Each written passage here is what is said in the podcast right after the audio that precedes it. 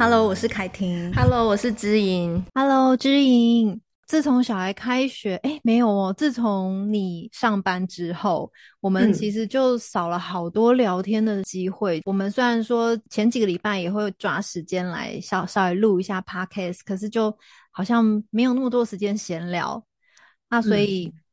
今天很想要知道，嗯，自从你上班跟小孩呃两头烧到现在。的生活状况很好奇，想要问候你一下。像我呢，因为我们家妹妹是之前中班的时候，从四月份我就给她停课，到现在大班九月一号回去上课这样子。嗯，呃，等于说她跟姐姐也算是在九月份才正式回到学校生活。那我觉得光是孩子开学之后，我虽然说算是全职妈妈，可是第一个时间会被切割的很零碎，就是除了接送小孩的部分之外，呃，我觉得我自己也需要去适应的是第一个哦，就是要早起嘛，恢复到早起生活，就六点多就要起床，然后小孩呢七点五十以前要到校，所以他我们家虽然是住比较近的，所以他大概七点半出门走路过去就可以。我觉得我们在这个部分还蛮幸运，不用开车接送，但是呃，就变成说我们的作息要从放暑假那个时候的作息又要在。立刻再调整回开学模式，然后呢，呃，送完姐姐之后，我们要送妹妹去学校。那呃，姐姐大概姐姐现在低年级，所以她每一周只有一天是上整天，所以其他的半天的时间我都需要去学校把姐姐接回来，因为我没有送她课后或安亲。那回来家里，我要盯小朋友。嗯、呃，写作业啊，然后打理自己啊，因为回来我们就立刻梳洗，然后写作业，然后他还有其他的才艺要上。那我自己私底下也会陪他做一些在家里的工作，这样子。所以，哇，就变成说开学真的是忙忙忙，然后又回到之前就是每天都在打仗的状态。我觉得我自己都需要在。像现在是开学两周，快要三周，我觉我自己都需要，身为妈妈都需要做一些调试了。就是全职妈妈部分，我没有额外工作。虽然说，呃，十月份我有几个讲座需要准备，所以我现在也是如火如荼在准备。那自己的事情加上孩子的课业，还有就是整个作息的部分，我需要去适应之外，我觉得我跟朋友之间的聊天，或者是自己的娱乐时间，就真的变得很少。那我不知道知莹你现在。工作家庭两头烧，调试的状况有没有更好，或者是说，呃，有没有更忙碌的地方？很想听你分享一下。会有很多忙不过来的时候，因为你知道，就是我如果工作的话，就是处于一个工作狂的状态。那工作狂状态是指说，其实我会蛮求好心切的是，比如说像呃，智商辅导的三级预防啊，我就会想一想，哦，我们初级可以做做什么啊？然后次级可以做做什么？那到我们三级的时候，孩子的状况越来越严重，我们要怎么样可以有效的协助？所以，嗯、呃，我觉得那个状态是我自己很不满意的，是没有时间可以沉淀。就比如说上班，然后回家就马上处理小孩，嗯的这些时刻是没有一刻停下来的。之外，我觉得还有一个是因为最近我有去一些地方讲座。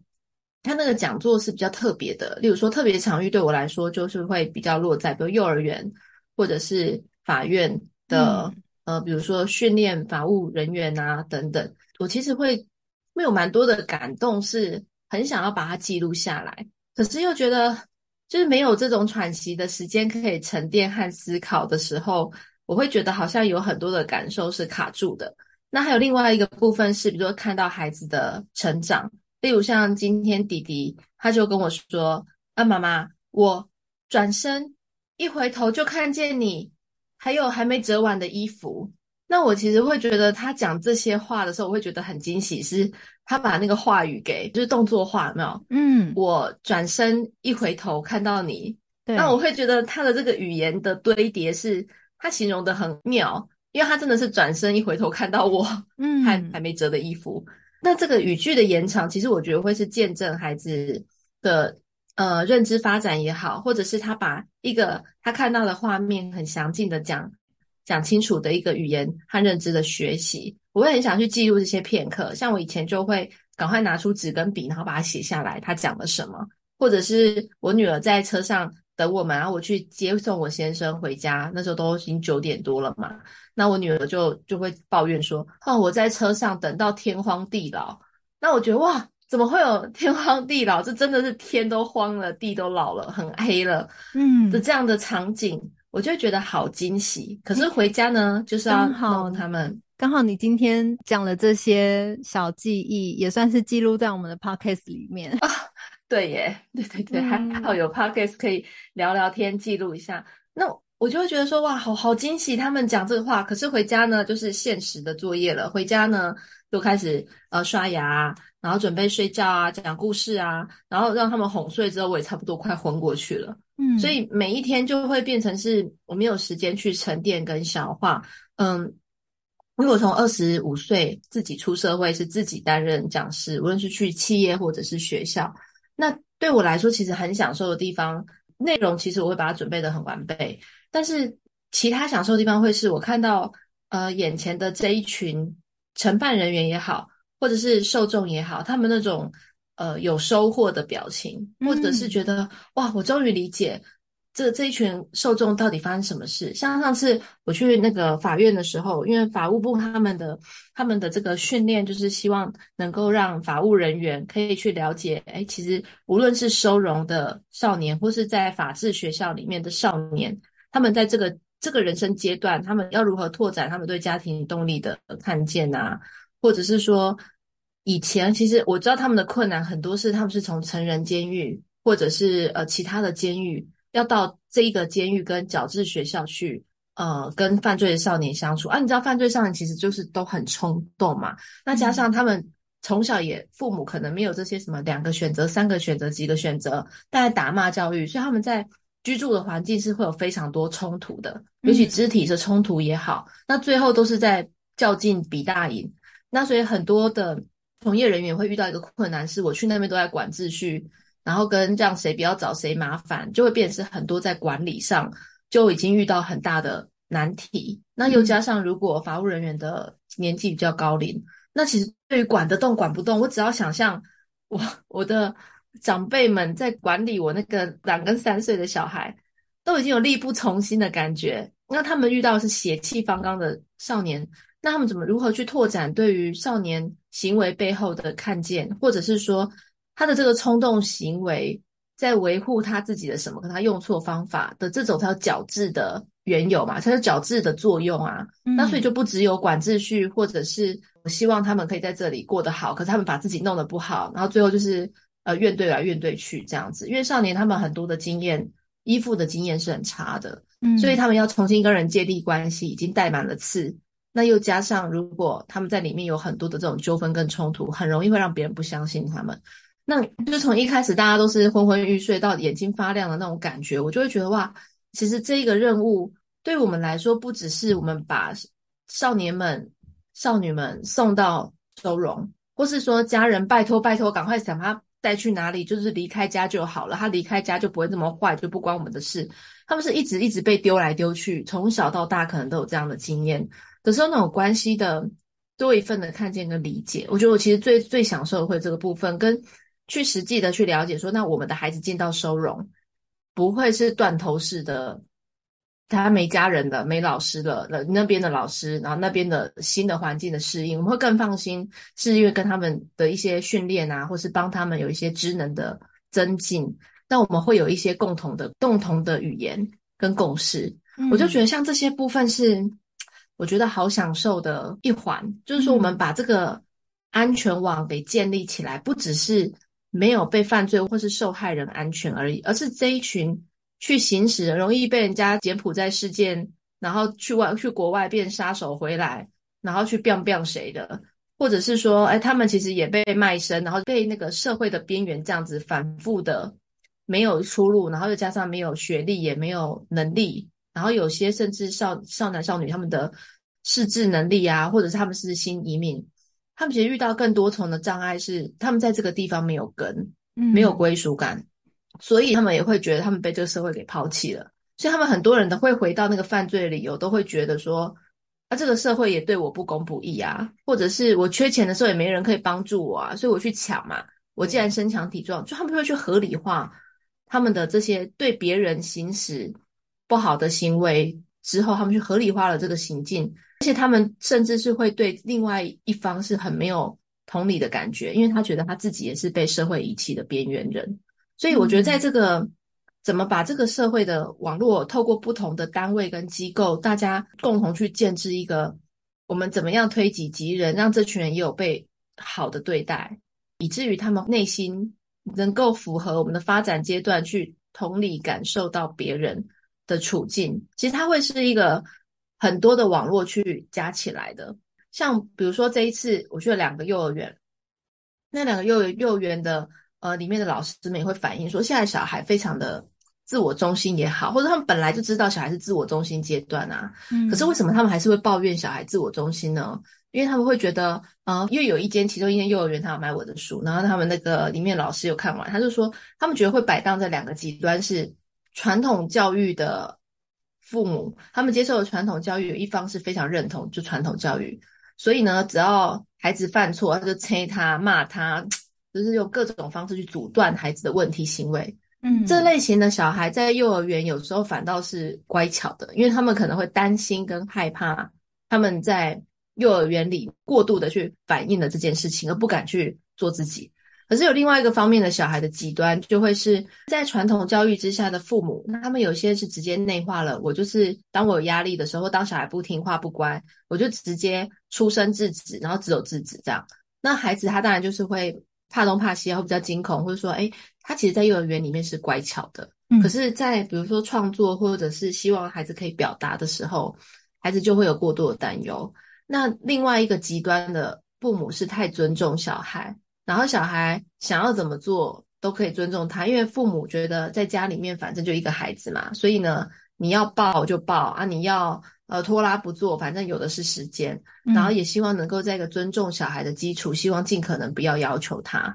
所以在这个两个极端之中，我们又相对是跟幼儿园的父母做工作的时候。很多时候，他其实就会摆荡在一个极端，是会不会我骂小孩，小孩就创伤啊？或者是我跟小孩居然没有用开放式问句问小孩，小孩就是头脑会比较死啊，或者头脑比较固着啊，等等。嗯，其实就是父母的那个拉紧神经的这件事情，他也会让父母逼的去跟园所的老师要求他，你应该要怎么对我的小孩？你怎么在现场不是如何如何？我有更好的方法可以对我的小孩。他只要那样就会乖了，嗯、那样就会好了。嗯、那对于孩子的适应，就变时间一直拉长，一直拉长。嗯，那这种无限制拉长，如果假设小班是在一个月之内，呃，老师们有一些方法可以让孩子适应，但是孩子到了中班还是需要一个月到一个半月，然后到了大班，同样的环境，然后老师也半生不熟了，然后同学也算是就是了解哪一班有谁，可是还是需要一个。月到一个半月的时候，很多时候他其实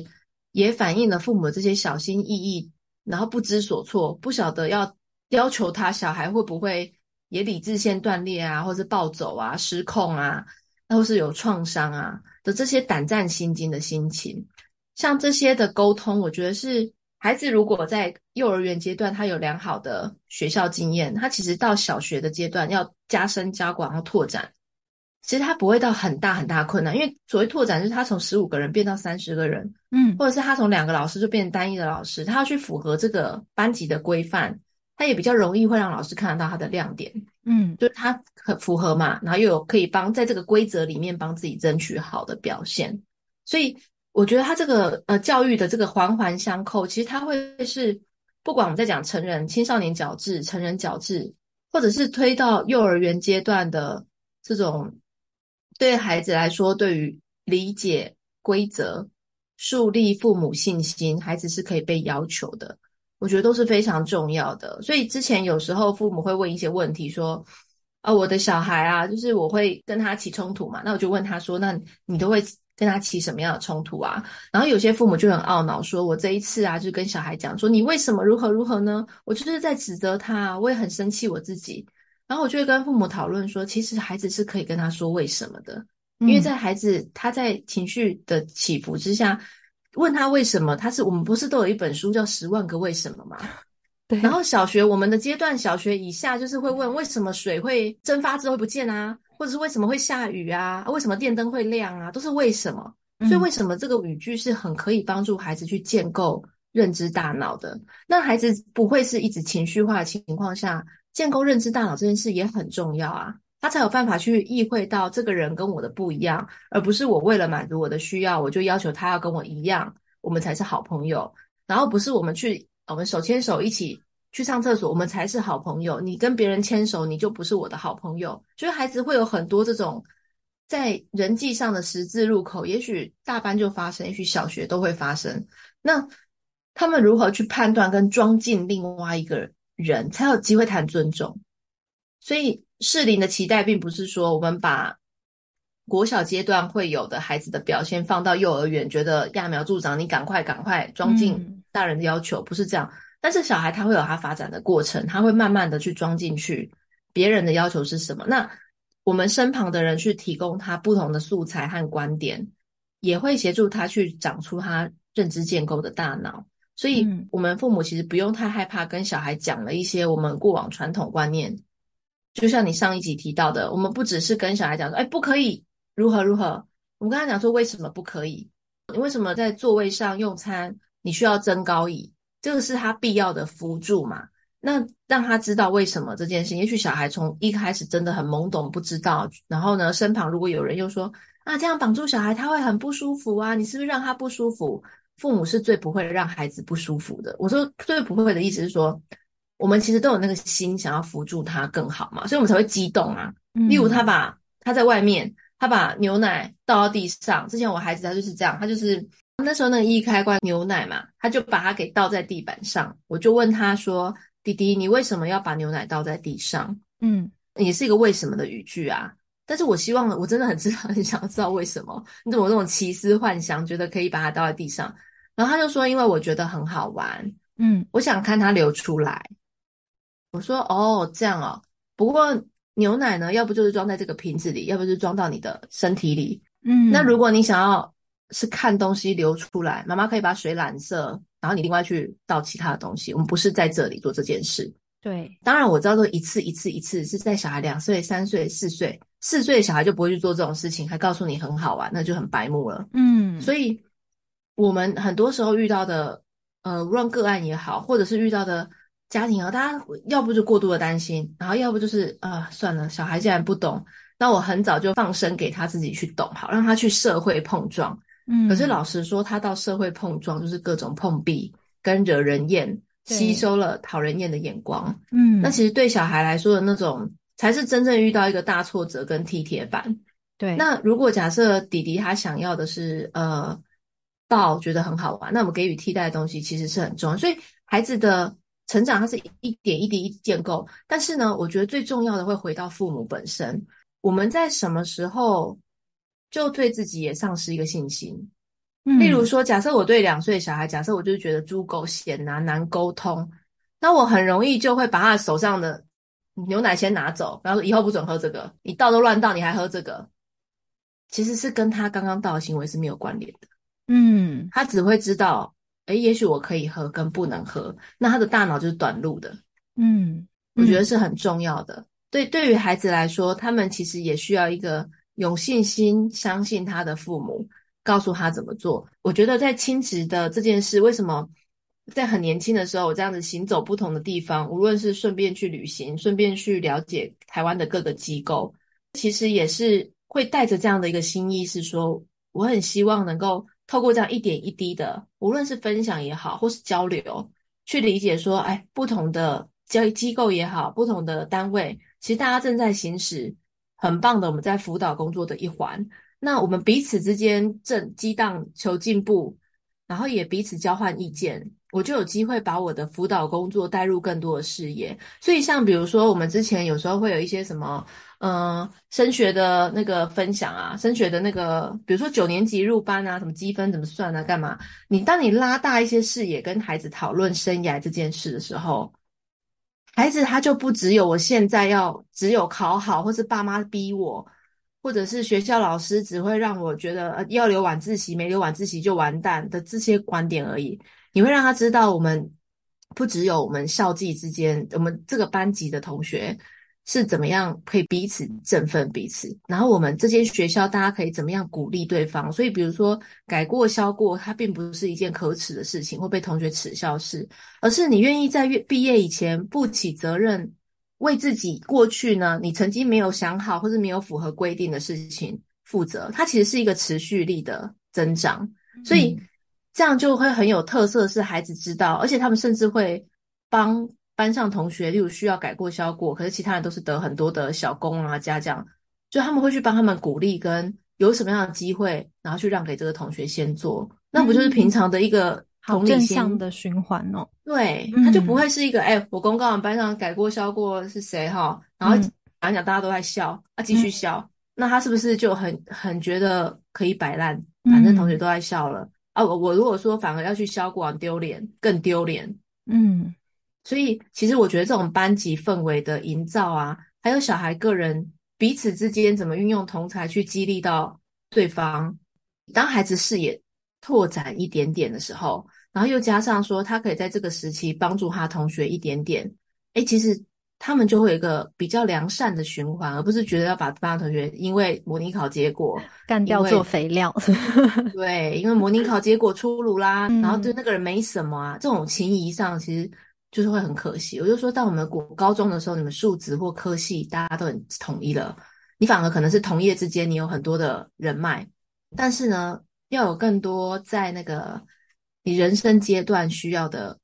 你能够信赖这种有时间感的朋友。你已经二十几岁了，你想要保个险，你想要帮自己呃呃投个资，你大概其他人是在哪什么科系念什么样的学校？我们现在大家脸书很方便，你就可以去搜寻嘛。那所以这一些有在国中阶段有建立感情的朋友，跟国中阶段都变死对头，然后之后一直遇到也是有的。我觉得其实，呃，孩子也需要这样的信心，但父母也需要这样的信心，尤其是青少年的父母，青少年都会表达他很讨厌他的父母，可是呢，他又最需要他父母的时候，那青春期的小孩，他真的很想小看他的父母吗？其实也不是，他最想要的是知道他的父母在这个社会有什么好。所以，如果当我们跟孩子工作的时候，很多时候呢，无论是国中或高中，我们都会跟他们分享说，当我们跟你父母工作的时候，你父母眼里的你是一个怎么样的你？跟我们也常跟父母工作是，其实，在孩子眼中，你是一个怎么样的爸妈？你是一个怎么样可以在这样的困境之中，还让撑起生活，撑起他，让自己的生活像样？其实这些就会很接地气的是。父母跟孩子是同心